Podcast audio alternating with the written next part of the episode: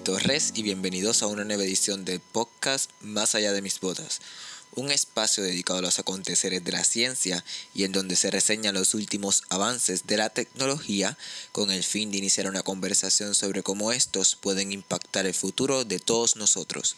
En la edición de hoy les hablaré sobre el primer plan de protección y recuperación de jirafas en Kenia la población de jirafas en Kenia se ha reducido en un 40% en las últimas tres décadas, pasando de unos 45.000 individuos en el, en el 1998 a unos 28.850 en la actualidad.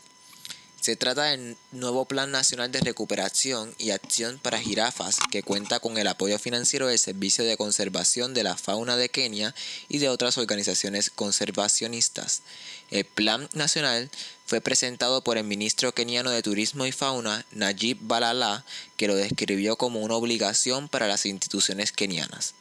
El Plan Nacional de Recuperación y Acción para las Jirafas debe desarrollarse durante los próximos cinco años e incluye cerca de 80 medidas destinadas a combatir los principales desafíos que enfrenta este animal.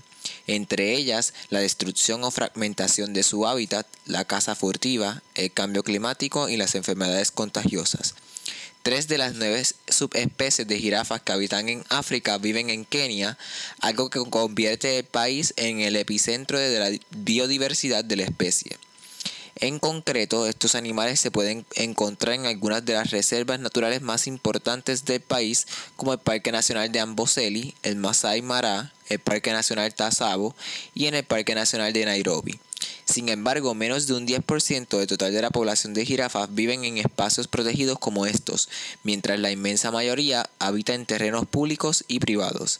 Por eso la nueva estrategia se compromete con las comunidades, los propietarios de las tierras y otros colaboradores y apuesta por una responsabilidad compartida del problema. Entre los múltiples objetivos que establece el Plan Nacional se destaca, por ejemplo, la reducción de la caza ilegal en un 50% durante los próximos cinco años. Para ello se detallan medidas como asegurar una aplicación más rigurosa de la ley contra el consumo de carne de animales salvajes, promover iniciativas de transformación transfronterizas con autoridades de países vecinos o presionar al gobierno central para el desarme de cazadores ilegales en zonas donde habitan las jirafas. Asimismo, el plan busca ampliar y profundidad el conocimiento y la investigación en torno a estos mamíferos mediante campañas de sensibilización y una supervisión médica regular de las jirafas que viven en cautiverio para evitar el desarrollo de enfermedades. Esto fue todo por esta semana.